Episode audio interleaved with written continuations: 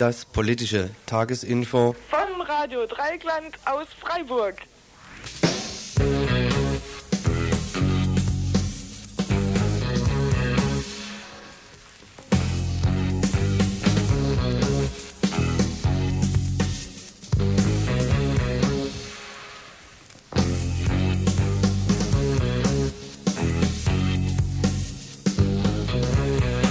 Ihr hört das Tagesinfo vom 6. April 1992.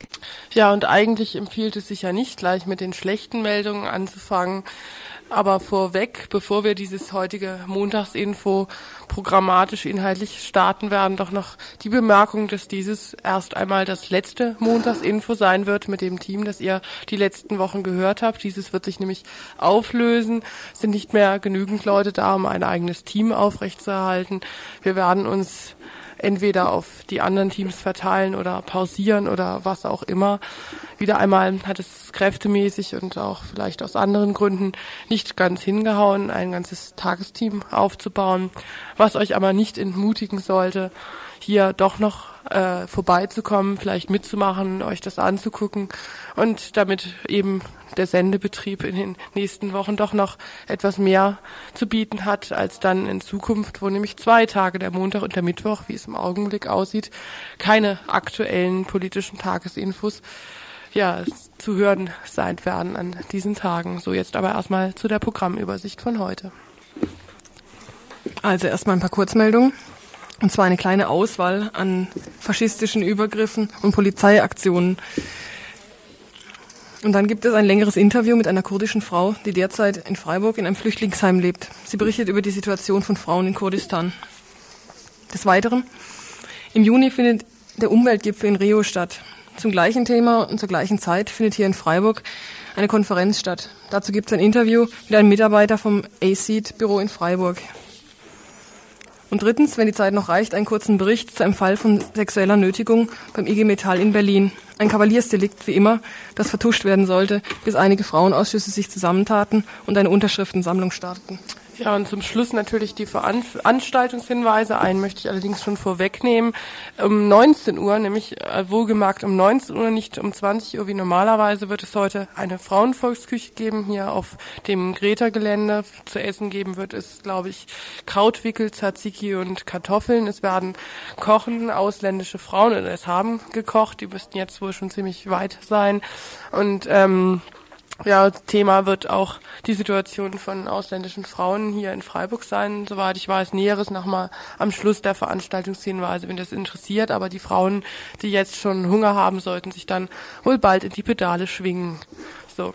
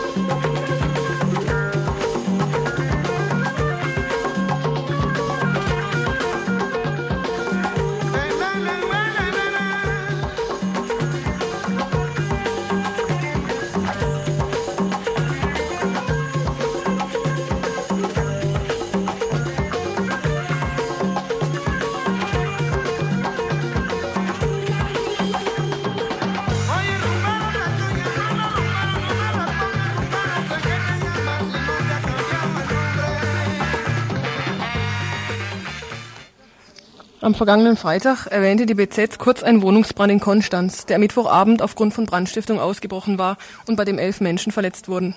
Nicht erwähnt wurde die Tatsache, dass das Haus überwiegend von Ausländerinnen bewohnt wurde und dass es sich bei den elf Verletzten unter anderem um eine neunköpfige türkische Familie handelte. Ebenfalls unerwähnt blieb der im Nachbarhaus entstandene Brandherd, der von einer Bewohnerin eigenhändig gelöscht werden konnte. Auch zwei Müllcontainer in der Nähe der Häuser waren in Brand gesteckt worden. Am selben Abend hatten sich Mitglieder der NO in einer Kneipe rund 300 Meter entfernt versammelt. Einer der Teilnehmer war in direkter Nähe der betroffenen Wohnhäuser gesehen worden. Da sich diese, dieses Zusammentreffen der Öffentlichkeit immer noch guten Gewissens als Zufall bezeichnen lässt, war der Presse keine Meldung wert. Jetzt ist es allerdings gerade eine Pressemeldung ins Haus geflattert, wonach ein Tatverdächtiger festgenommen wurde, wobei jedoch die Polizei eindeutig eine politisch motivierte Tat mit Sicherheit ausschließt. Ja, und ein weiterer Häuserbrand im saarländischen Neuenkirchen ist laut Presseagentur AP nicht auf Brandstiftung zurückzuführen. Bei diesem Unfall oder wie auch immer kam eine vierköpfige kroatische Familie und fünf weitere Menschen ums Leben. Eine Jugoslawin konnte mit ihrem Kind gerettet werden. Von der Polizei unterbrochen wurde am Samstag in München eine Veranstaltung mit dem Thema gegen die herrschende Weltordnung. 500 Jahre sind zu viel. Gemeinsam gegen den WW-Gipfel, Weltwirtschaftsgipfel 1992 in München. Mehrere Mannschaftswagen fuhren vor dem Treffpunkt Heidhausener Bürgersaal vor und zwei Dutzend in üblicher Manier ausgerüstete Beamte verschafften sich gegen den Protest der Anwesenden Zugang zum Saal. Die, Veranstalter wurden daraufhin, die Veranstaltung wurde daraufhin von den Teilnehmern für abgebrochen erklärt, da man nicht bereit sei, diesen Einsatz gegen eine legale Versammlung hinzunehmen. In Dresden haben Hunderte von Rechtsradikalen gegen den Freispruch für den Todesschützen des Neonazi-Führers Rainer Sonntag protestiert. Die sogenannte Veranstaltung, die unter Polizeischutz stattfinden konnte, verstieß gegen eine Abmachung, die der Oberbürgermeister Wagner 1990 mit Vertretern der dortigen jüdischen Gemeinde getroffen hatte.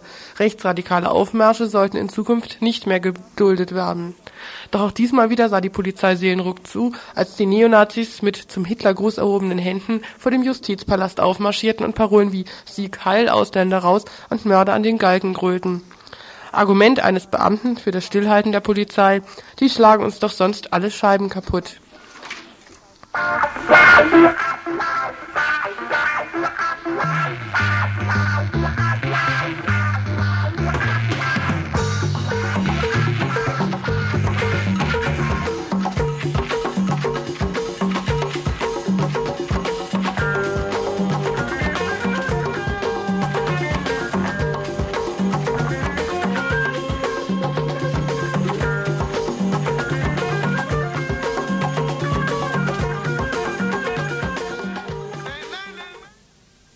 Seit dem 21. März, dem kurdischen Nevros-Fest, also dem Neujahrsfest, steht der türkisch besetzte Teil Kurdistans im Mittelpunkt der Presse. Die Situation dort, das Verhältnis kurdische Bevölkerung PKK, die Aufgaben des NATO-Partners Türkei, über all diese Punkte wird aus einem ganz bestimmten Blickwinkel berichtet. Wir wollen heute eine kurdische Frau dazu befragen, was ihre Fluchtgründe aus Kurdistan sind wie sie das Verhältnis PKK und kurdische Bevölkerung beurteilt. Für die, die es nicht wissen, die PKK ist die kurdische Arbeiterpartei und sie führt seit 1984 einen bewaffneten Befreiungskampf. Und wir wollen fragen, wie Gülistan die Methoden der PKK, also den bewaffneten Kampf, beurteilt. Ist das für sie eine terroristische Methode, so wie es unter anderem der türkische Staat ausdrückt? All diese Fragen in einem Interview mit Gülistan Zenginöz. Sie ist seit Sommer 1991 in der BAD und lebt hier in Freiburg. Zunächst die Frage, ob sie über ihre Verwandten neue Informationen aus Kurdistan hat. Zunächst möchte sie äh, die Hörerinnen begrüßen, äh, alle fortschrittlich gesinnten und, und linken Hörerinnen im, im Besonderen. Ähm, sie, äh, die Frage war ja, ob sie zu Hause mal äh, angerufen hat. Sie hat versucht anzurufen, ist auch durchgekommen. Und äh, die Familienangehörigen haben erzählt, äh, dass es im Augenblick katastrophal aussieht. Das ganze Leben steht praktisch still. Äh, von den Dörfern in die, äh, in die Städte ist praktisch nicht mehr hinzukommen, weil die Wege, die Busse und die Privatautos so wahnsinnig kontrolliert werden, dass fast niemand durchkommt. Von den Städten in die Dörfer ist auch kein Durchkommen. Da wird genauso kontrolliert. Äh, die Ar der Arbeit können die Leute, auch wenn sie wollen, überhaupt nicht richtig nachgehen, weil auf den Straßen und überall die, äh, die Zivilpolizei, also die Zivilfaschisten praktisch, das Leben kontrollieren äh, und du dir an keiner Straßenecke sicher bist. Deswegen bleiben viele Leute einfach zu Hause und können noch nicht mal arbeiten, auch wenn sie es wollen. Was auch passiert ist, dass die, die Sonderteams, also die Zivilfaschisten, einfach äh, heimlich auf irgendwelche Dächer oder hinter irgendwelche Wände schleichen und äh, versuchen mitzukriegen, was in den Familien, in den Häusern geredet wird und äh, versuchen daraus irgendwas Staatsfeindliches abzuleiten und dann äh, Durchsuchungen einzuleiten.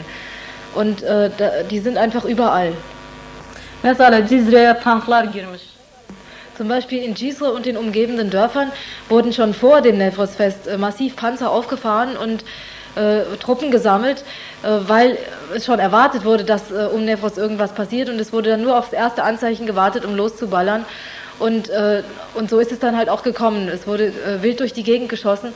Und jetzt im Augenblick, in den ganzen letzten Tagen, also seit dem Nevros-Fest, äh, verfolgen Gülistan und ihre, äh, ihre Verwandten und ihre Freunde hier äh, tagtäglich die Nachrichten, können nachts noch nicht mal richtig schlafen, weil sie immer wieder versuchen, irgendeine Nachricht zu erwischen und sich die ganze Zeit sorgen um ihre Verwandten und Freunde. Nun zu ihren ganz persönlichen Fluchtgründen, die sicherlich exemplarisch für viele Kurdinnen sind. Sonra bize gelince, biz Almanya gelişimizin nedeni nedir? Çünkü Alman arkadaşlara sığınıyoruz. Als wir nach Deutschland gekommen sind, haben sie uns äh, auf dem Gericht und überall gefragt, warum seid ihr denn geflohen? Warum seid ihr nach Deutschland geflohen? Die Leute, die uns das fragen, die können sich wahrscheinlich schlecht vorstellen, was uns alles widerfahren ist dort. Ähm, ich möchte mein eigenes Beispiel geben, sagt sie. Und mein, äh, mein Mann ist in, in äh, der Stadt, wo wir gewohnt haben, in Mersin, beim, äh, beim äh, Plakate aufhängen für ein kurdisches Fest, nicht das Neujahrsfest, für ein anderes kurdisches Fest, beim Plakate aufhängen, äh, erwischt worden. Sein, sein Cousin äh, hat es mit ihm zusammen gemacht und der Cousin hat sich praktisch selbst ausgeliefert und ihm gesagt, er könnte abhauen, hat sich praktisch für ihn geopfert. Der ist jetzt auch, der ist bis jetzt auch noch im Gefängnis, der Cousin. Und ihr Mann hat es geschafft zu fliehen. Er musste danach natürlich sofort untertauchen, weil sie seinen Namen hatten und äh, ist dann musste dann gleich äh, äh, weg und und äh, wenn sie ihn gefangen hätten, hätten sie natürlich gleich äh, gefoltert und eingekerkert. Und so hat er, äh, hat er den Beschluss gefasst, zu einem Schlepper zu gehen und äh, versuch, zu versuchen, ins Ausland zu kommen. Das ist der Grund, warum sie jetzt hierher gekommen sind. Ondan sonra ben ne yapacağım? İki çocukla orada kaldım. Jetzt, äh, nachdem ihr Mann dann geflohen war, wussten die natürlich, äh, dass er weg war, aber sie noch da waren und, sie, und die äh, und die Militärs, die Polizei ist dann sehr oft ins Haus gekommen. Immer wenn irgendwas los war, sind sie gekommen und wo- wollten dann wissen, äh, was hat der Mann eigentlich da genau gemacht, warum ist der jetzt weg. Und äh, der hat doch bestimmt nicht nur Flugblätter auf, äh, Plakate aufgehängt, der hat doch sicher auch äh, noch organisiert. Sie sind also zu jeder möglichen Gelegenheit gekommen und wollten wieder Informationen haben. Und das geht natürlich auf die Dauer auf den Geist. Sie ist dann, sie konnte auch nicht alleine durchkommen mit zwei Kindern. Sie musste bei den Schwiegereltern dann sein, ist im Dorf gewesen dort und ins Dorf äh, sind auch immer wieder äh, özel tim mi gelmiş onlar? Yok onlar Asker. şeydi, astsubaydı. Nun war sie bei den Schwiegereltern. Sie hat aber jetzt einen anderen Nachnamen, weil die, äh, äh, in Kurdistan ist es oft so, dass die Leute nicht nach äh, den äh, Regeln des türkischen Staates heiraten, sondern nach den eigenen Dorfbräuchen. Und dann sind sie also nach den Regeln des Staates eigentlich nicht verheiratet, sondern äh, nur nach ihren eigenen äh, Bräuchen. Deswegen hat sie noch einen anderen Nachnamen als ihr Mann. Die sind dann also immer gekommen und haben, äh, und haben dann auch blöde Bemerkungen immer gemacht, haben gesagt, wart ihr jetzt gar nicht verheiratet? Äh, warum hat, hat sie einen anderen Nachnamen? Sind das überhaupt nicht ihre Kinder? Und, äh, und haben das dann auch benutzt, um immer Druck auszuüben. Tabii onlar önce dedi yok dedi bizim böyle bir oğlumuz yok dedi Mersin'de filan çalışmıyor amcası. Und die hatten seinen Ausweis gefunden bei, äh, in der Nacht, wo, wo sie ihn fast verhaftet hatten. Hat- äh, Also sie hatten seinen Ausweis irgendwie erwischt und äh, sind dann ständig mit diesem Ausweis angetanzt bei den Schwiegereltern. Und äh, die Schwiegereltern haben dann zuerst abgestritten, haben gesagt, wir haben damit nichts zu tun. Die haben dann aber ständig mit diesem Ausweis gedroht und gesagt, äh, das muss doch ein Verwandter von euch sein, der hat doch den gleichen Nachnamen.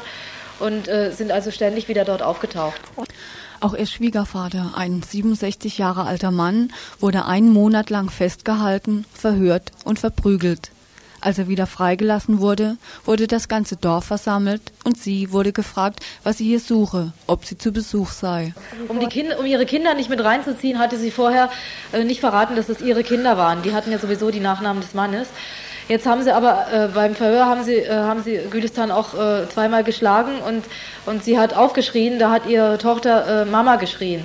Und da wussten, haben die dann äh, daraus erfahren, dass das ihre Tochter war. Und dann, äh, dann haben sie Flüche losgelassen, haben gesagt, warum schreist du denn Mama zu, die, zu dieser Hure? Und haben sie gebunden und ins, ins Auto geworfen. Alle zehn Frauen haben sie, in das, haben sie in das Auto verfrachtet, haben ihnen die Augen verbunden. So wussten sie also nicht, wer noch dabei war, haben aber auch Männer äh, festgenommen. Aha, e, sonra bizi götürdüler e, dört gün ve beş gün. içeride. Tabii gözlerimiz bağladılar. Bilmiyoruz nereye gidiyoruz. Bizi nereye Und äh, dann haben sie sie immer wieder gefragt, warum hat das Kind jetzt zu dir Mama gesagt?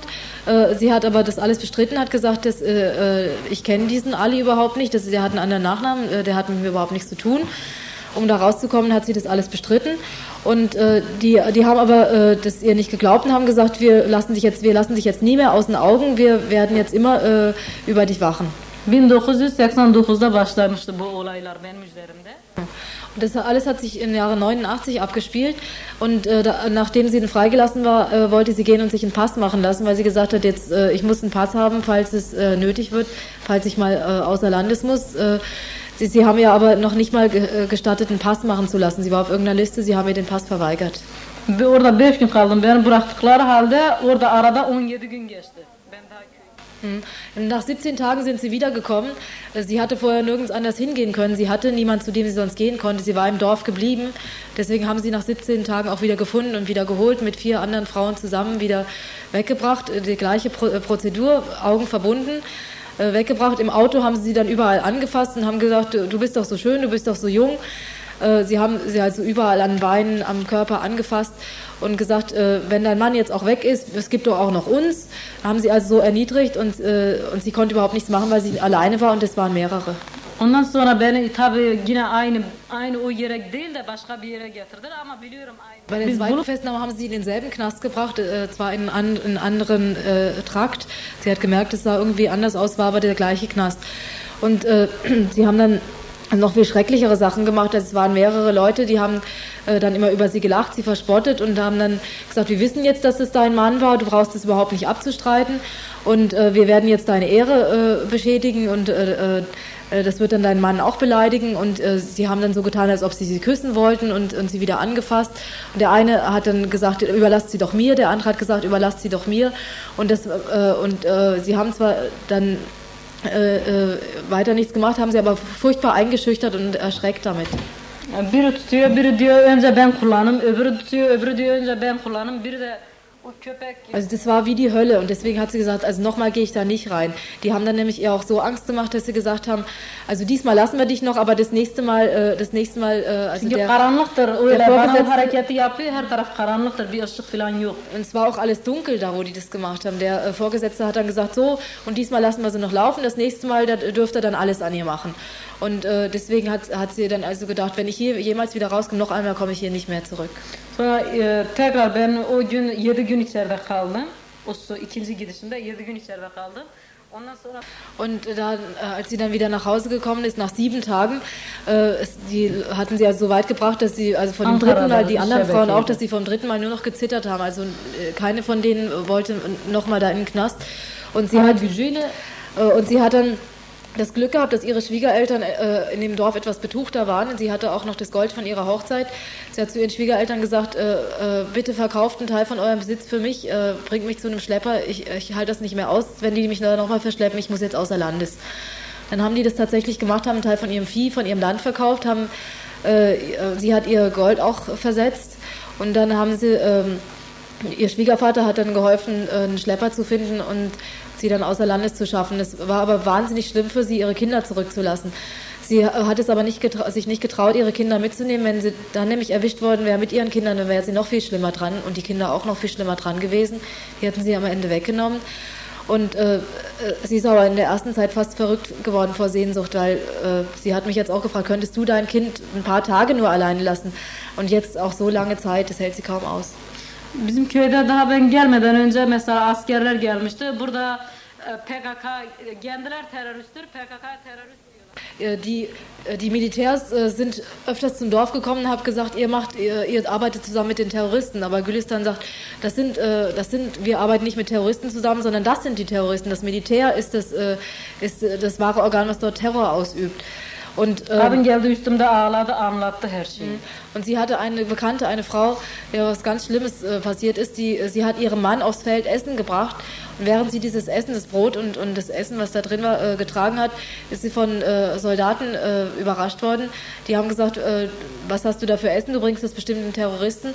Dann haben sie die Frau äh, vergewaltigt Und die Frau ist dann äh, zurückgekommen, hat ihr, hat ihr das alles zuallererst erzählt. Und daraufhin hat sie, das war also in der gleichen Zeit, also in, in den gleichen Wochen, wo sie auch zweimal festgenommen worden ist.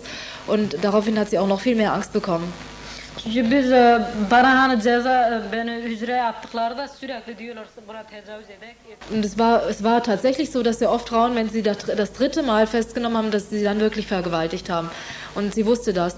Es ist anderen Frauen nämlich auch passiert ge- gewesen, die mit ihr zusammen festgenommen waren, die schon häufiger festgenommen worden waren. Und nach, besonders nachdem das ihrer Bekannten auf dem Feld passiert war, äh, hat, sie, hat sie gewusst, irgendwann passiert mir das auch und ich halte das nicht aus. Wie ist es? Gibt es viele Frauen in den Kampfeinheiten in der gidiyor. Es gehen viele Frauen. Es ist auch nicht schwer.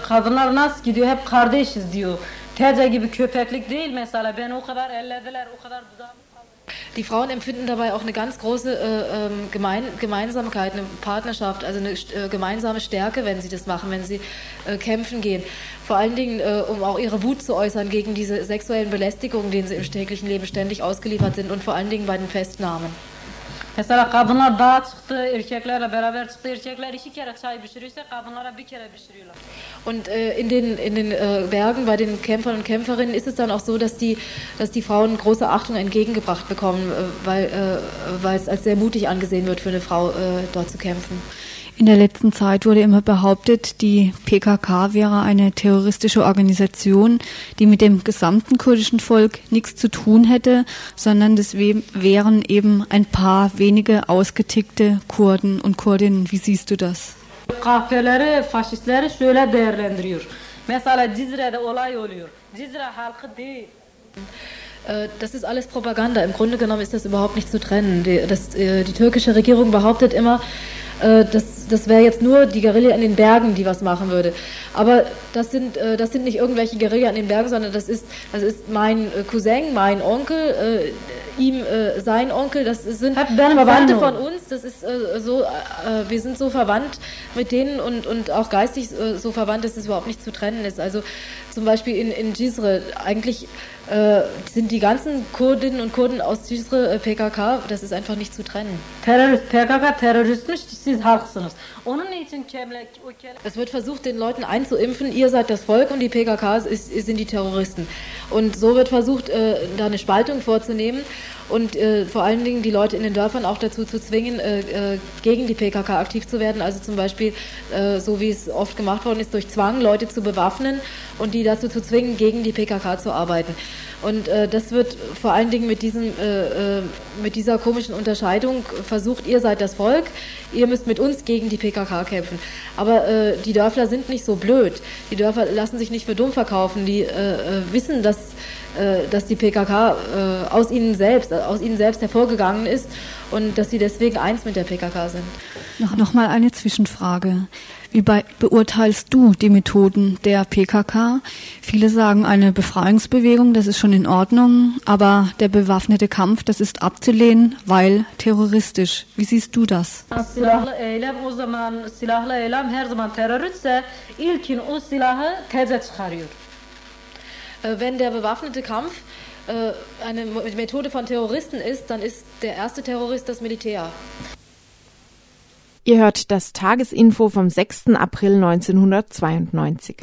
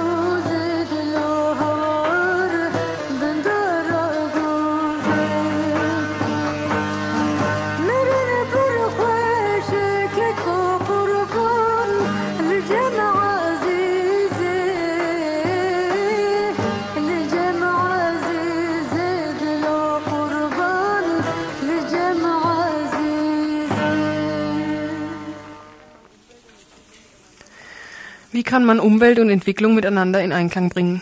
Mit dieser Frage will sich der große Umweltgipfel im Juni in Rio beschäftigen. Zur gleichen Zeit soll mit gleichem Thema eine Konferenz hier in Freiburg stattfinden. Ein Interview dazu mit Martin Rochen vom ACID-Büro in Freiburg. Im Juni ist, fängt ja der große Gipfel an in Rio, der allerdings, ähm, wie es auch schon in der Presse berichtet wird, wahrscheinlich nicht allzu gut ablaufen wird. Ihr plant hier in Freiburg auch so einen Parallelgipfel vielleicht mal dazu. ACED, kannst du mir erklären, was das ist? Mhm. ACED ist eine Kampagne, die sich jetzt über zwei Jahre entwickelt hat, weil wir diesen ähm, Prozess, der auf diese UNCED-Konferenz, United Nations Conference on Environment and Development, zuläuft, beobachtet haben und gesehen haben, dass ohne Druck von der Basis, ohne Druck von der Straße da eigentlich überhaupt gar nichts passieren wird. Nun haben wir uns gedacht, was sollen wir da machen? Wir können natürlich auch, wie die offiziellen Delegierten, da mit 35.000 Leuten nach Rio fliegen. Da wurde ja sogar eine extra Autobahn gebaut in Rio, damit die zum Kongressgebäude finden. Das haben wir dann sehr schnell wieder fallen lassen, weil es ist ja eigentlich ziemlicher Irrwitz, sowas ähm, zu tun, um die Umwelt zu retten. Wir haben deshalb eine Kampagne ins Leben gerufen, die heißt ACED, Action for Solidarity, Equality, Environment and Development. Schon vom Namen her sagt es eigentlich deutlich, dass uns es nicht nur um die Umweltthemen geht, sondern um die ganze Armutsproblematik, um die Unterdrückungsproblematik, um Ausbeutung, das ja, was ja eigentlich die Themen sind, die im Hintergrund stehen für die, die globale Umwelt- und Entwicklungskrise. Ja, und gerade diese Themen sind ja eigentlich auch für diesen Gipfel in Rio geplant. Und wie kommt ihr gerade darauf, dass ihr jetzt dazu auch so eine Veranstaltung macht? Mhm. Also wir haben jetzt, wir waren auf verschiedenen Vorbereitungskonferenzen für den Gipfel. Das ist ja alles ein Riesenaufwand. Das ist ja wahrscheinlich das größte politische Treffen, das jemals stattgefunden hat und haben eben festgestellt, dass eben genau dieses nicht stattfindet. Also nur mal ein Beispiel. Der ähm, amerikanische Präsident hat jetzt gesagt, auf diesem Gipfel steht die amerikanische Lebensweise nicht zur Debatte. Was auf gut Deutsch bedeutet, die Amerika ähm, ist nicht bereit, über Energiesparen, über weniger Rohstoffverbrauch, über überhaupt die Frage zu diskutieren, dass dieser enorme Überkonsum, der in Europa wie in Amerika stattfindet, eine der Hauptursachen dafür ist, dass nach wie vor eine unglaubliche Ausbeutung in der Welt stattfindet. Und der natürlich dann indirekt auch zu einer brutalen Umweltzerstörung führt in den Ländern, die um ihre Schulden loszuwerden, um Anschluss zu finden, um überhaupt noch einen fairen Teil auf dem, auf der, von dem Welt, von der Welt zu bekommen, auf rücksichtsloseste Art und Weise mittlerweile eben zum Beispiel die tropischen Regenwälder abholzen, eigentlich fast abholzen müssen. Das heißt, es wird über die Ursachen der ganzen Sache nicht diskutiert. Ein paar andere Beispiele, also eine, eine Konvention über die Erhaltung des tropischen Regenwaldes kommt nicht zustande, weil Malaysia ähm, über die politischen Eliten dort, die sehr gut daran verdienen, sich weigert, über das Thema überhaupt zu reden. Oder es soll um die Erhaltung der Artenvielfalt diskutiert werden. Und was da diskutiert wird, ist eigentlich in erster Linie, dass es Patentrechte gibt für genetisch manipulierte Mechan ähm, Organismen. Also das, da, da wird schon fast absurd, wenn man sich das überlegt. Vieles, vieles mehr wird überhaupt nicht angegangen. Die Umwelt, ähm, die, die globale Schuldenkrise wird überhaupt nicht diskutiert.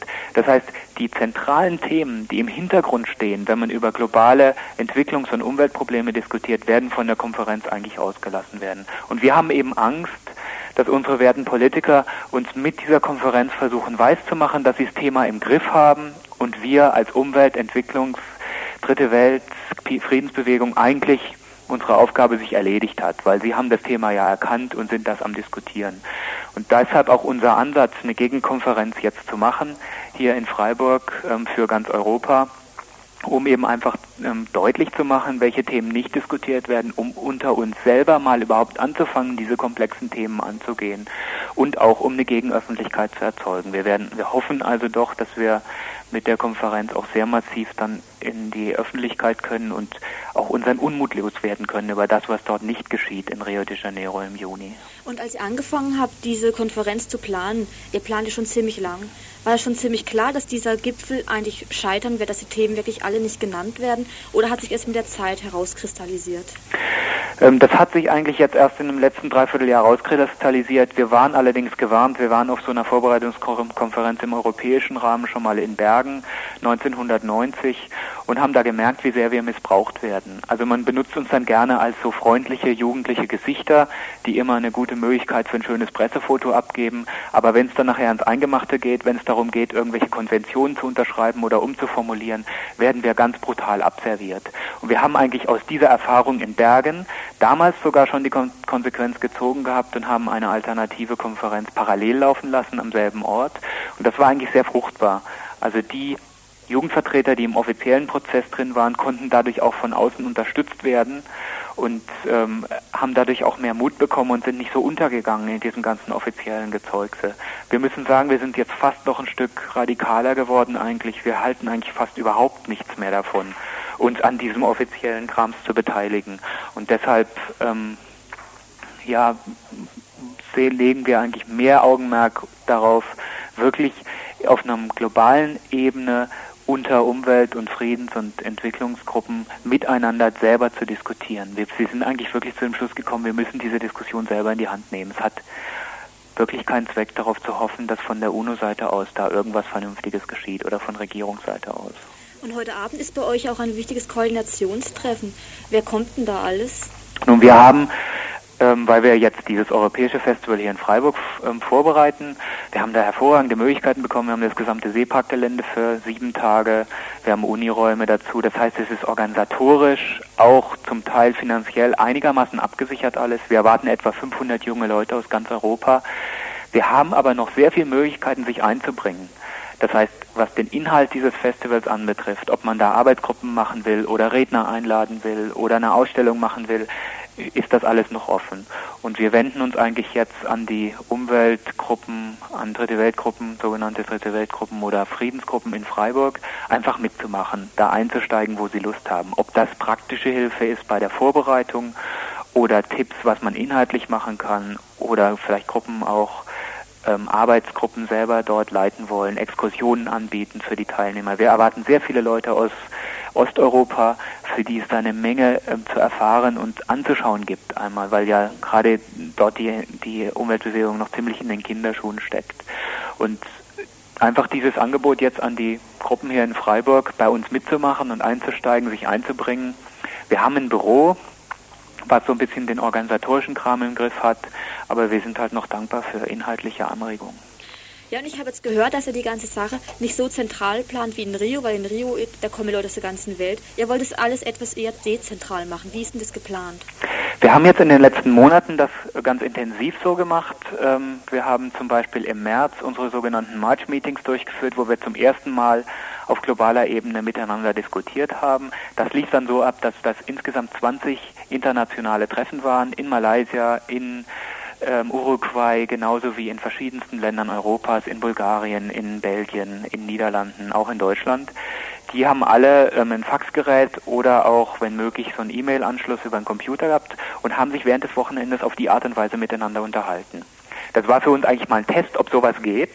Und das hat erstaunlich gut funktioniert. Wir haben hier, wir waren hier Informationszentrale, das heißt, wir haben einzelne Sachen immer wieder weitergegeben an alle anderen Gruppen. Ich glaube, wir haben an dem Wochenende ungefähr 2000 Seiten Fax verschickt. Nicht ganz billig, aber ähm, eigentlich, also das war erstaunlich. Ich habe hier selber fast rund um die Uhr an der Faxmaschine gestanden und habe mich gefreut, was da an interessanten Diskussionen zustande kam. Zum Beispiel haben die Malaysier mit den Bulgaren darüber diskutiert, was für eine Form von wirtschaftlicher Entwicklung ihnen eigentlich, ohne dass sie selber was dazu sagen, können vom reichen Westen momentan aufgedrückt wird und was das für eine Auswirkung hat auf ihre Bevölkerung. Und äh, solche Diskussionen anzuregen und zum ersten Mal eigentlich über unsere eigenen Lösungswege nachzudenken und nicht nur darauf zu reagieren, was da auf UNO-Ebene abläuft. Das ist so ein bisschen das Ziel gewesen. Wir wollen das während dieses UNCED-Festivals, also das Festival über das, was auf, auf dem Rio UNCED-Konferenz nicht gesagt werden wird, wollen wir das auch wieder probieren. Das heißt, wir laden Gruppen in der ganzen Welt an, ein, eben nicht frustriert vorm Fernseher zu hängen, sondern ihre eigenen Treffen zu veranstalten und mit uns direkt zu kommunizieren auf diese Art und Weise. Wir werden noch ein kleines Büro in Rio de Janeiro haben. Es wird von brasilianischen Studenteninitiativen ebenfalls ein Unset-Festival organisiert werden, parallel zu dem Spektakel im Rio. Und mit denen werden wir kommunizieren. Das war ja schon mal sehr gut bei euch.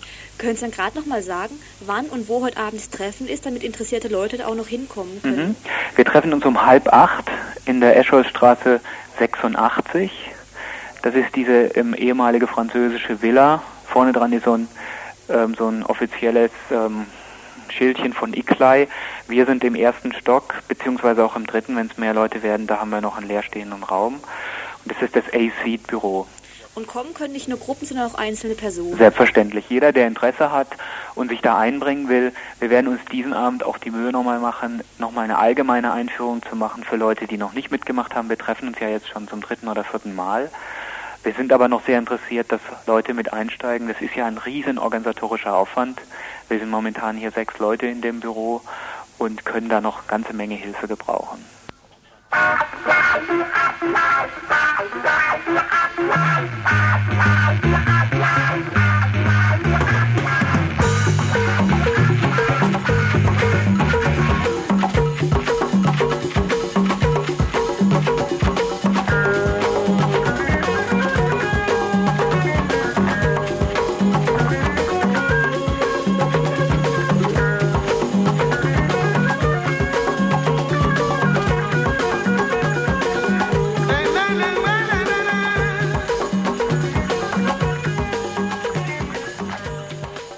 Ihr hört das Tagesinfo vom 6. April 1992. Die Ortsverwaltung der IG Metall Berlin versucht einen Fall von sexueller Nötigung zu vertuschen. Solidarität mit der Betroffenen gibt es kaum. Andere Gewerkschaften haben sich dazu nicht geäußert. Das seien innere Angelegenheiten der IGM. Nur einige Frauenausschüsse haben sich geäußert. Auf einer Veranstaltung des Bündnisses Kritische Gewerkschafter ergriffen Frauen jetzt die Initiative zu einer gewerkschaftsübergreifenden Unterschriftensammlung. Der Text lautet Am 29.11.1991 hat ein politischer, politischer Sekretär der IG Metall Verwaltung. Entschuldigung, also ich fange mal an. Am 29. ich glaube, Haltung, nicht an Haltung. Ich glaube, wir haben doch zu viel Sekt getrunken, aber jetzt mal ernsthaft. Also am 29.11.1991 hat ein politischer Sekretär der IG Metall Verwaltung. Komm her, ich mach's.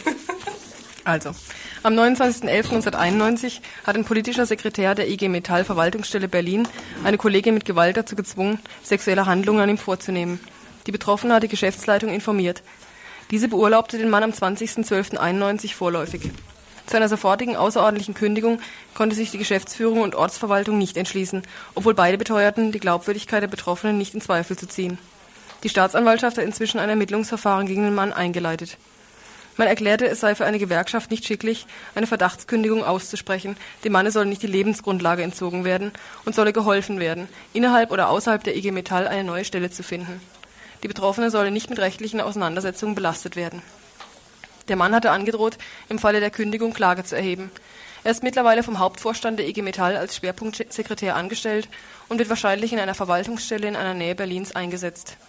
Die Betriebsratsvorsitzende und Frauenbeauftragte der Verwaltungsstelle hat zu dem Vorfall öffentlich Stellung genommen. Eine Anzahl der übrigen Beschäftigten hat daraufhin gefordert, ihr gegenüber sollten disziplinarische Maßnahmen ergriffen werden. Von der Geschäftsleitung wurde dies in Erwägung gezogen. Auch gegen die Betroffenen sind Forderungen nach arbeitsrechtlichen Konsequenzen erhoben worden. Sie soll, genau wie der Mann, versetzt werden während sich die Geschäftsleitung nur auf Druck hin zum Vorfall öffentlich erklärte und versuchte, das Ganze totzuschweigen, werden die Betroffene und diejenigen, die sich nicht in diese Strategie einbinden lassen wollen, zur Täterin gemacht. Die IG Metall rühmt sich, die erste Einzelgewerkschaft zu sein, die sich mit klaren Beschlüssen gegen jegliche Form sexueller Belästigung gewandt hat. Sie behauptet nach wie vor, bei dem Vorfall handele es sich um einen Einzelfall, obwohl die Geschäftsleitung vom Betriebsrat über weitere Fälle sexueller Belästigung in der Verwaltungsstelle unterrichtet wurde. Man will nicht sehen, dass auch in gewerkschaftlichen Arbeitsstrukturen Abhängigkeitsverhältnisse herrschen, in denen sexuelle Belästigung zum Alltag gehört. Diese Abhängigkeitsverhältnisse erzeugen ein Klima, das Frauen davor zurückschrecken lässt, selbst an die Öffentlichkeit zu treten. Mit ihrer Strategie des Totschweigens und der Folgenbeschränkung solidarisiert sich die Geschäftsleitung der IG Metall mit dem Mann, anstatt im gewerkschaftlichen Interesse die eigene Beschlusslage in die Tat umzusetzen und dem Mann zu kündigen. Ein Mann, der eine Kollegin mit Gewalt zu sexuellen Handlungen gezwungen hat, ist als politischer Sekretär einer Gewerkschaft nicht tragbar. Die vermeintliche Hilfeleistung, die dem Mann gewährt werden soll, ist Ausdruck plumper Männerkumpanei und zeigt auch, dass in Gewerkschaftskreisen sexuelle Belästigung als Kavaliersdelikt behandelt wird. Funktionären und Funktionärinnen dagegen, die eine politisch nicht genehme Meinung vertreten oder gar eine vermeintlich anrüchige Vergangenheit in der ehemaligen DDR haben, wird keine Hilfe angeboten. Sie werden als nicht tragbar gefeuert. Wir fordern die sofortige Entlassung des Mannes durch den Hauptvorstand der IG Metall. In künftigen Fällen dem Mann die außerordentliche Kündigung auszusprechen. Das Thema sexuelle Belästigung in Gremien und auf Veranstaltungen zu diskutieren und es nicht länger totzuschweigen. Schulungen durchzuführen, in denen Betriebsräten, Frauenbeauftragten und Betroffenen Möglichkeiten aufgezeigt werden, in Fällen sexueller Belästigung zu reagieren und sich zu wehren. Jegliche Art der Reglementierung gegenüber den Betroffenen und denjenigen, die sich solidarisch verhalten, zu unterlassen. Den Frauen die Definitionsmacht zu lassen, was sexuelle Belästigung ist. Die Betroffene auch gegenüber Angriffen von Kolleginnen und Kollegen in Schutz zu nehmen. Wir erklären uns solidarisch mit der Betroffenen, dem Ortsfrauenausschuss, den Frauensekretärinnen und mit allen Frauen in der IG Metall, die für die Umsetzung ihrer Beschlüsse eintreten.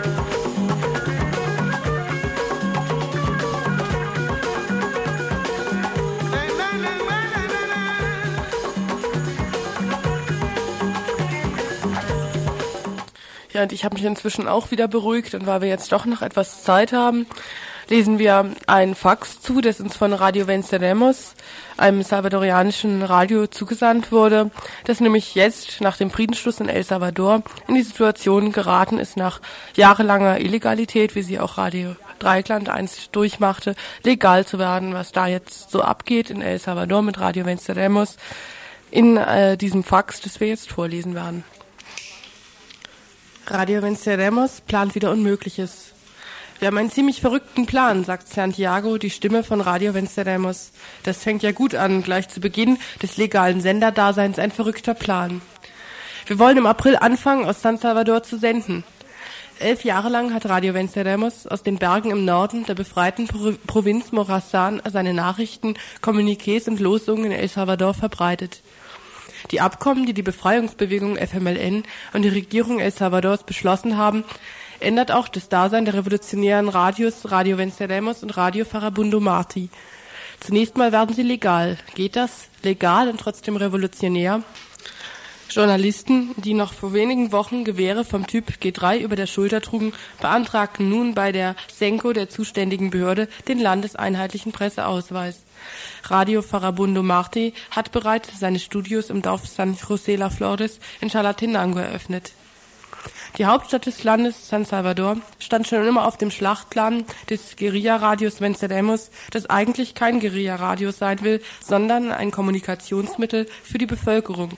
Ein Radio mit Sendezeit für alle, für die Marktfrauen, die Slumbewohnerinnen, die Gewerkschaft, die Politiker, die Kommandantinnen der FMLN. Das ist der verrückte Plan. Ein mobiles Radio soll es sein, das von allen Plätzen der Hauptstadt gleichzeitig berichten kann über die Abkommen und ihre Realisierung. Im anmaßend exquisiten Sheraton Hotel trifft sich die Creme der Vertragsschließenden. COPAS, die Kommission aus Guerilla, Regierung, Parteien, Kirche und Vereinten Nationen und einem Vertreter der Guerilla-Fraktion der Armee El Salvadors. Von hier muss berichtet werden, denn hier werden die nichts und alles versprechenden Abkommen, die das Land zum Frieden führen sollen, diskutiert. Hier findet ein Teil des Kampfes um die echte Demokratie und soziale Gerechtigkeit in El Salvador statt. Aber es gibt auch ganz andere Wohngegenden in San Salvador. Mexicanos, ein Arbeiterinnenviertel, in dem die Häuser Einschusslöcher haben und wo 1989 bei der Offensive der FMLN Barrikaden gebaut wurden. Hier lebt ein großer Teil der städtischen Radio Venceremos-Hörer. Eigentlich war das Radio nie abwesend, aber seine Arbeit musste im Geheim gemacht und seine Sendungen im Geheimen gehört werden der zentrale Markt San Salvadors, der fast die ganze Innenstadt einnimmt, Umschlagplatz für alles, was nicht nied- und nagelfest ist, Arbeitsplatz für alle die ausgehungerten Vertreterinnen des informellen Sektors, Kleinhändlerinnen, Handwerkerinnen, Bäuerinnen, die aus den Nachbarstädtchen kommen, um selbstgemachte Süßigkeiten zu verkaufen. Auch hier soll Programm gemacht werden. Es ist ein wichtiges politisches Terrain. Die Frauen vom Markt vermissen die politischen Meetings der 70er Jahre. Mitte der 80er Jahre konnten es sich nur die Komitees der Mütter der politischen Gefangenen, Verschwundenen und Ermordeten erlauben, hier öffentliche Treffen zu veranstalten. Sie hatten einen gewissen Schutz durch die Kirchen und die internationale Gemeinschaft. Sie sprachen von den Menschenrechtsverletzungen der Situation ihrer Kinder. Das Stadtzentrum San Salvadors hat eine dramatische Geschichte, jedoch nicht nur tragisch. Es ist ein Ort der Massaker, aber auch der Siegesfeiern. Am 2. Januar, am 16. Januar und am 1. Februar 1992 füllten die Menschen wieder den Platz vor der Kathedrale, um die Abkommen, die im UNO-Gebäude von New York und im Schloss von Chapultepec am Stadtwald von Mexiko beschlossen wurden, zu feiern. Radio Venceremos sendete live von der Feier am 1. Februar. Don Santiago und seine Crew hatten zu diesem Zweck den Turm der Kathedrale erobert. Die Armee versuchte verzweifelt, den Ort ausfindig zu machen, von dem das staatsfeindliche Radio Numero Uno aus, ausstrahlte. Es half nichts. Die Zeit, an dem sie Guerilla-Hochburgen mit Bombenterror zerstören konnte, ist vorbei. Tage später wurde der Sender dann auch noch legal. Das Radio, so wie es den meisten bekannt ist, hat zwar bisher nie aus San Salvador gesendet, aber es war immer präsent. Sein Vorläufer, das Radio Revolucionario del Pueblo, sendete damals, 1979, aus der Universitäts Universität. Die Sprecher mussten sich Decken über den Kopf hängen, um zu verhindern, dass die Parolen, mit denen sie die Massen aufstachelten, bis auf den Gang zu hören waren. Außerdem musste dem Sender Luft zugefächelt werden, es wurde zu heiß, da er das lange Übertragen nicht gewohnt war. In den Jahren des Krieges, als die Regierungsarmee massiv Dörfer bombardierte, Zehntausende von Menschen ermordete und Hunderttausende aus ihrer Heimat vertrieb, war es lebensgefährlich, die offizielle Stimme der FMLN zu hören. Aber die Menschen wollten Informationen. Sie wollten wissen, wie die Chancen der FMLN aussahen, dem Terrorregime ein Ende zu bereiten. Sie organisierten sich in Hörerkreisen. Jemand schrieb die Nachrichten, die das Radio ausstrahlte, auf und gab den anderen die Informationen weiter. Die Regierung El Salvadors und ihre Beschützer im Norden, die US-Regierung, ließ nichts unversucht, um die Arbeit des Radios zu stoppen. Die Administration stationierte ein Kriegsschiff im Golf von Fonseca, dessen Aufgabe es war, die Sendung des Radio Venceremos mit Störsignalen zu sabotieren. CIA-Agenten wurden eingeschleust, nur um sofort enttarnt und an den Absender zurückgeschickt zu werden. Die Luftwaffe flog Sondereinsätze, um das Radio durch Bomben zu vernichten. Mit Stolz erzählen die Leute des Guerillafunks, dass sie bei all dem nur einmal die Sendung aussetzten. Zwei, drei Tage im Oktober 1984 war die Stimme der FMLN stumm, um dann am 24. Oktober 1984 zu verkünden, dass die Guerilla den Helikopter des berüchtigten Oberst Monterosa, dem Hauptbeschuldigten des Massakers von El Mosote, im Dezember 1981 in die Luft gesprengt hatte. Monterosa und zahlreiche hohe Offiziere der Armee kamen damals ums Leben. Sie hatten einen alten Sender, den sie für Radio Venceremos hielten, mit in den Hubschrauber genommen. In ihm war der Sprengsatz verborgen. Im Buch zum Radio, das 1991 von der Jesuitenuniversität UCA herausgegeben wurde, stand diese Geschichte unter dem Titel Das trojanische Pferd. Radio Venceremos machte, wie zu sehen ist, nicht nur Radiosendungen.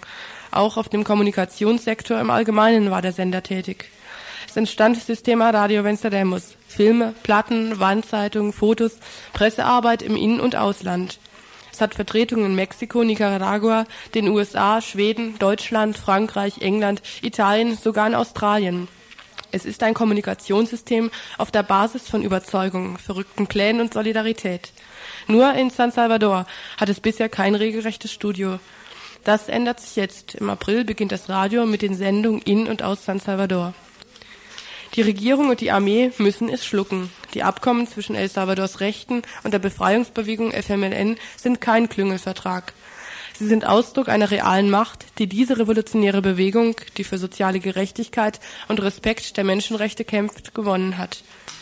Es ist militärische Macht, denn ohne den militärischen Druck von Tausenden von regulären Guerillakämpferinnen und Zehntausenden von Mitarbeiterinnen im Geheimen hätte weder die Regierung und schon gar nicht die Armee El Salvadors in die Abkommen eingewilligt. Und kein Mensch, keine UNO, keine US-Administration, keine Regierung der Welt hätte Druck gemacht, damit diese Vereinbarungen geschlossen würden.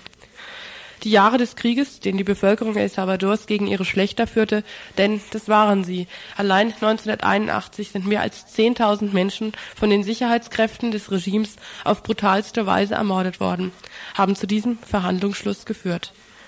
Das Abkommen sieht einige gewichtige Änderungen im Staatsgefüge vor.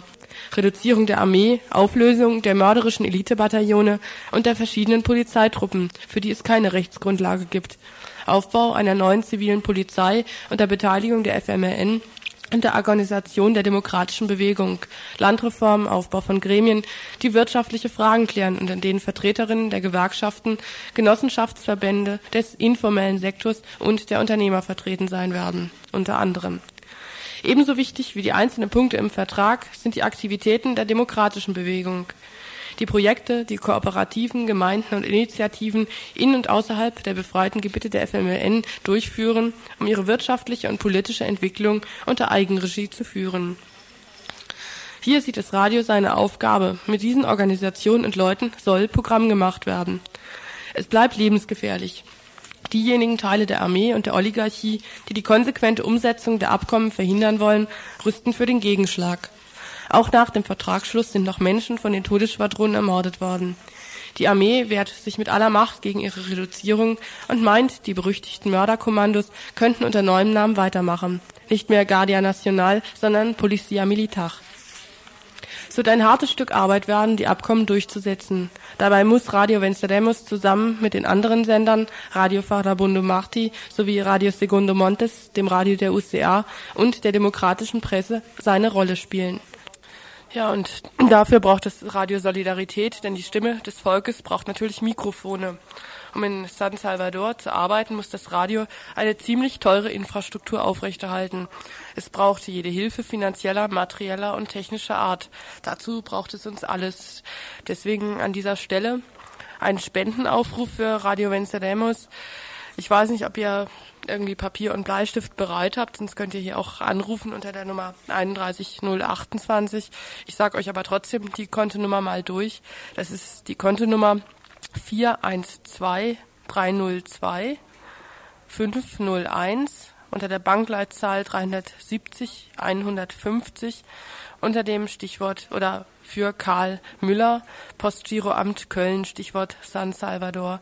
Ihr könnt aber auch die, sicherlich, wenn ihr irgendwie über die Auskunft oder Telefonbuch bei Radio Venceremos direkt anrufen in der Scharnhorststraße 6 in 5000 Köln und äh, da halt irgendwie nochmal genauer nachfragen, wo diese Gelder hingehen, vielleicht auch was damit gemacht wird, wenn es euch interessiert.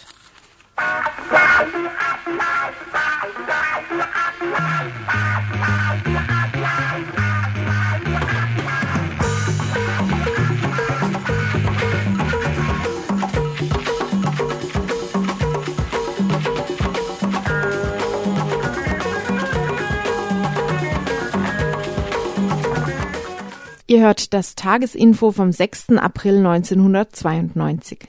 Unseren Veranstaltungen und nochmal eine Wiederholung. Frauenvolksküche heute Abend im Strandcafé. Und unter anderem außerdem Essbaren gibt es noch ein paar Informationen zu den Bezirkssammellagern und dem neuen Asyl Asylverfahrensgesetz. Eines dieser Bezirkssammellager soll auch in den Vauban-Kasernen in der Merzhauser Straße eingerichtet und ab Juli 92 für Flüchtlinge mit sogenannten offensichtlich unbegründeten Asylanträgen aufnahmebereit sein. Als Beispiel für die katastrophalen und menschenverachtenden Zustände in diesen Lagern herrschen, wird ein 30-Minuten-Film über die zentrale Anlaufstelle in Karlsruhe Zast gezeigt. Anschließend können Flüchtlingsfrauen von ihren eigenen Erfahrungen erzählen oder über ihre derzeitige Lebens- und Wohnsituation in Freiburg berichten. Ja, und auch nochmal zur Volksküche.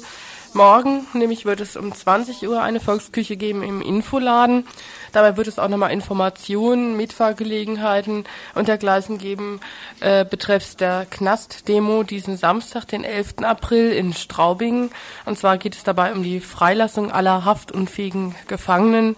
Dazu heißt es in einem Flugblatt, seit über 20 Jahren gibt es in der BRD politische Gefangene, 20 Jahre Isolationsfolter, Trakte, Zensur, Sondergesetze, Schauprozesse und Gesinnungsurteile. Aber es muss jetzt endlich Schluss sein.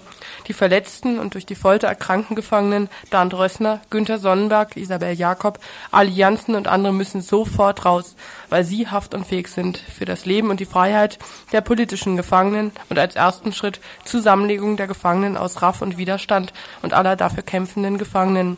Schluss mit den menschenverachtenden Zuständen und Psychopharmakafolter im Straubinger Knast, sofortige Schließung von Haus 3. Also dazu morgen auch nochmal nähere Infos in der Volksküche um 20 Uhr im Infoladen in der Klarastraße. Und dann gibt es hier noch eine Presseankündigung aus dem Markgräflerland von Argus, der Arbeitsgemeinschaft Umweltschutz. Und zwar die Arbeitsgemeinschaft Umweltschutz Markgräflerland hält am Montag, den 6. April, das wäre heute, um 20 Uhr im Gasthaus Engel in Müllheim, Werderstraße, ihre Jahreshauptversammlung ab. Auf der Tagesordnung stehen außer der Neuwahl des Vorstandes ein Film mit dem Titel Risse in Fessenheim und ein Bericht über die Sicherheitssituation in diesem Reaktor. Auch ist eine Ausstellung zum Thema zu sehen. Die Veranstaltung ist öffentlich. Ja, dann machen wir jetzt noch kurz die Info-Vorschau für morgen. Tja, zumindest mal geplant fürs Info sind morgen sechs Themen, die wir mal gucken wollen, wie wir sie noch aufgreifen. Geplant ist zum Beispiel das Freiburger Männercafé, das es seit ein paar Wochen gibt, nochmal vorzustellen, zu hören, was so in den ersten paar Wochen seines Bestehens eben da so gelaufen ist. Wir wollen auch mal nochmal nachfragen, was eigentlich mit der Intervention von hiesiger, von badischer Seite, zum Beispiel von Bürgerinitiativen, auch von verschiedenen Bürgermeistern geworden ist gegen die Flachglasfabrik, die im Elsass geplant ist. Da stellt sich ja der französische Staat und die Industrie dort auf den Standpunkt, es geht hier die Menschen nichts an. Ökologisch ist das Ganze wahrscheinlich etwas anders. Da machen natürlich Schadstoffe direkt an der Grenze so nicht halt. Deshalb gab es eine Intervention von hier von der badischen Seite bezüglich dieser Flachglasfabrik in Elsass. Da ist überhaupt noch keine Reaktion drauf, auch nicht vom Europaparlament, das auch angesprochen war, äh, ja, zu verzeichnen gewesen. Da wollen wir noch ein bisschen nachhaken. Dann wird demnächst auch zum Thema Umweltschutz eine Konferenz stattfinden, diese UNCET-Konferenz, die offiziell ist vielleicht halbwegs bekannt. Dann gibt es aber auch einen Gegenkongress, UNCET-Konferenz nennt die sich dann. Das wollen wir ein bisschen mal vorstellen. Da soll, wie der Titel eben schon nahelegt, also das eben veröffentlicht werden, was eben auf der großen Konferenz eben nicht gesagt werden soll. Deshalb also der Titel UNCET. Zwei internationale Themen haben wir auch mal vorgesehen. Zum einen wollen wir uns nochmal kundig machen, wie zurzeit der Stand der Dinge in Kurdistan ist, in ja, welche Form, muss man da wohl fast sagen, die Repression gegen Kurden und Kurdinnen mittlerweile angenommen hat, wollen da auch gezielt mal hören, was im Irak da zurzeit eben gegen die Menschen in Kurdistan getan wird. Und zum anderen hat uns die Nachricht erreicht, dass der Ausnahmezustand in Peru verkündet worden ist.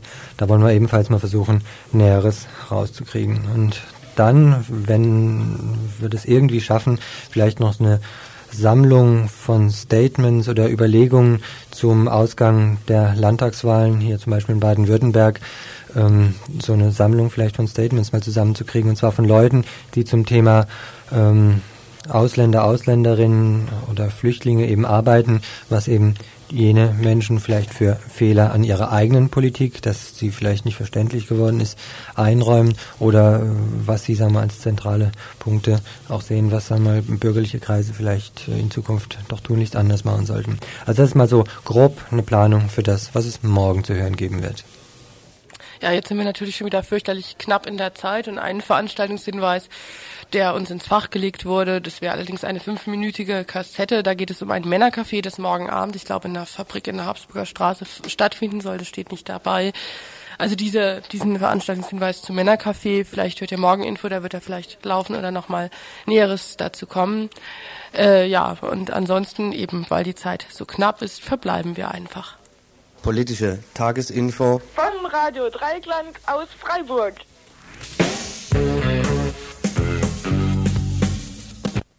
postfaktisch. Postfaktischen, faktischen.